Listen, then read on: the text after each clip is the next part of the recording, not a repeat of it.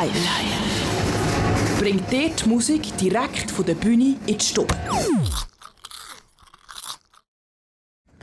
Du hörst Kanal K und das ist die Live-Festival-Übertragung vom Kleinlaut.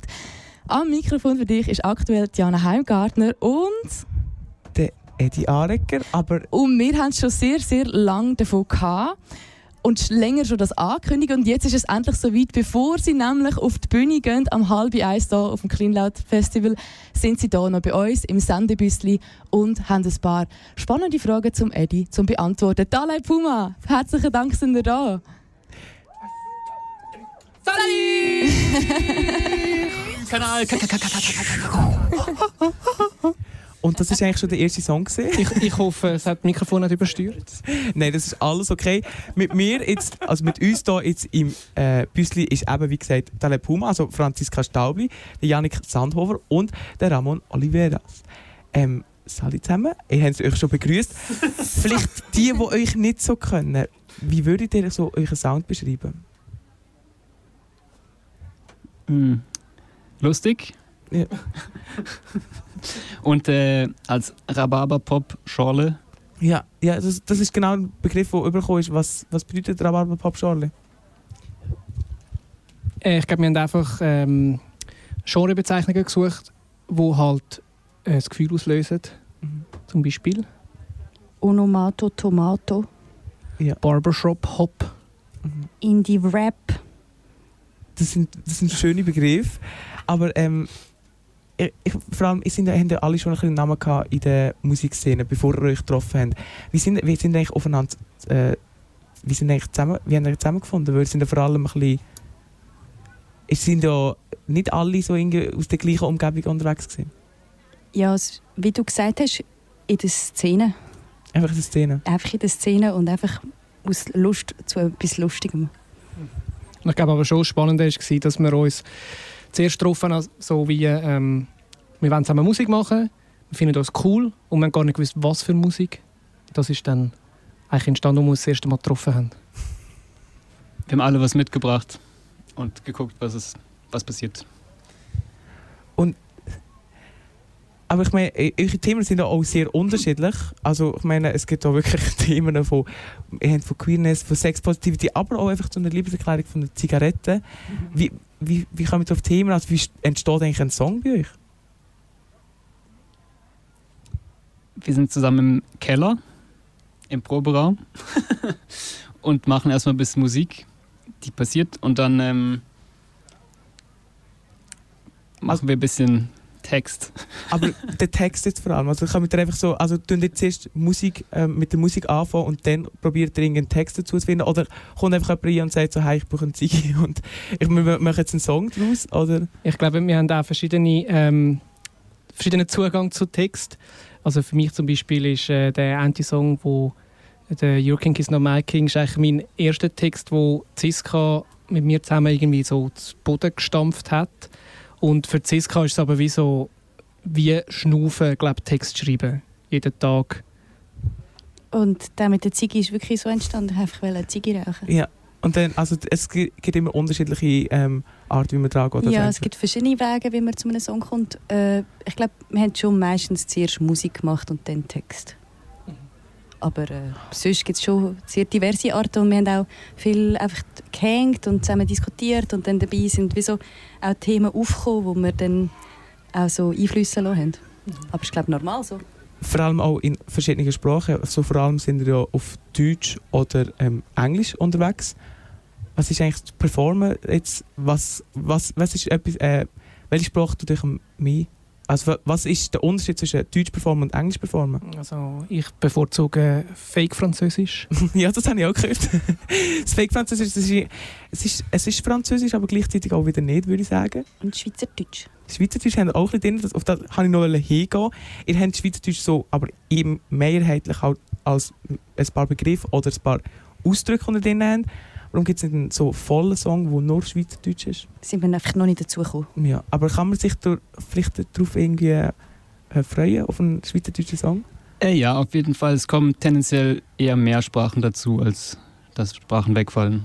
Und ich glaube, der Janik singt den schweizerdeutschen Song dann. Auf jeden Fall, habe ich auch gerade sagen. Äh, wollte ich auch gerade sagen. Aber ich meine, so die verschiedenen Sprachen, ist, sind die wie, ist die Bindung zum Publikum wie zu allen Sprachen gleich? Oder ist es irgendwie so, vielleicht Schweizerdeutsch ein bisschen, wenn er so einen schweizerdeutschen Satz aushält, dass er ein paar Leute im Publikum merkt, ah, Schweizerdeutsch kann sie auch noch oder so? Also ich habe letztens ein TikTok gesehen, wo so Sprachstudien gemacht haben, ähm, also wo so Sprachstudien erzählt haben, dass wenn du eine andere Sprache als deine Muttersprache benutzt, kannst du dich wie besser distanzieren von den Sachen, die du fühlst. Mhm. Das heißt, auf Englisch schreiben oder auf Hochdeutsch schreiben ist, glaube emotional recht viel einfacher, weil du dann eine kleine Distanz hast zu dem, was du erzählst. Darum tut man auch cringe die ganze Zeit auf Englisch sagen, weil es Mhm. einfach so hart unangenehm ist. Also vor allem von unangenehmen Gefühlen distanziert man sich, indem man eine andere Sprache benutzt. Und ich glaube, auf Schweizerdeutsch schreiben ist einfach mega emotional. Also es kommt dem einfach uhren näher und darum ist es auch mega schwierig. Amix.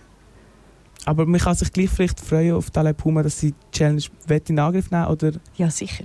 Weil das ist, es ist eben genau so etwas, es kommt auch beim Publikum an, wenn es irgendwie auf Schweizerdeutsch ist, habe ich das Gefühl. Auf jeden Fall. Und das ist ein, wie ein schöner Ausblick. Wir haben eben Tale Puma hier und ich meine, ihr seid auch ein bisschen sehr busy, sind ein bisschen überall unterwegs jetzt, also de, das Jahr.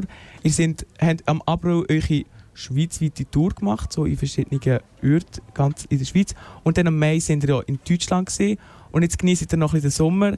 Ähm, auf was freut ihr euch noch das Jahr oder auf was habt ihr euch mega gefreut im ähm, bisherigen Jahr schon? Also ich glaube, das Highlight war sicher, gewesen, äh, dass wir an das Fusion, das Fusion Festival gegangen sind und dort äh, haben können den Vibe geniessen zuerst und dann mitten an ein Konzert. Das war mega äh, speziell. Gewesen.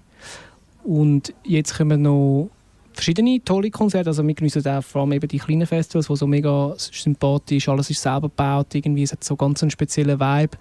Das finden wir mega cool. Und vielleicht so die grösseren Konzerte, die jetzt nachstehen, ist sicher das Stadtsommer in Zürich, wo wir spielen, und ähm, am Lila Festival in der Roten Fabrik. Stadtsommer ist am 6. August vor dem Helsinki auf dem Platz und Lila in der Roten Fabrik. Am 16. September. Und im Aargau, aber wir spielen auch noch in Aarau. Das wird In auch richtig Aarau. nice. Am, die Locals, die wissen es, es wird, also ich kann es nur weiterempfehlen, wirklich, es sind so coole Truppe und sind so völlig frei offen und ich merke es dann auch ein bisschen auf der Bühne. Ähm, es sind, eure, Bühne äh, eure Band ist ja noch relativ jung und man kann sich auch auf mehr Musik ähm, freuen, aber weiss man da schon ein bisschen mehr, wenn oder wie? Also das Ding ist jetzt natürlich, wir haben ja mit dem Live-Spiel in der Pandemie angefangen und das hat irgendwie nicht so gut funktioniert.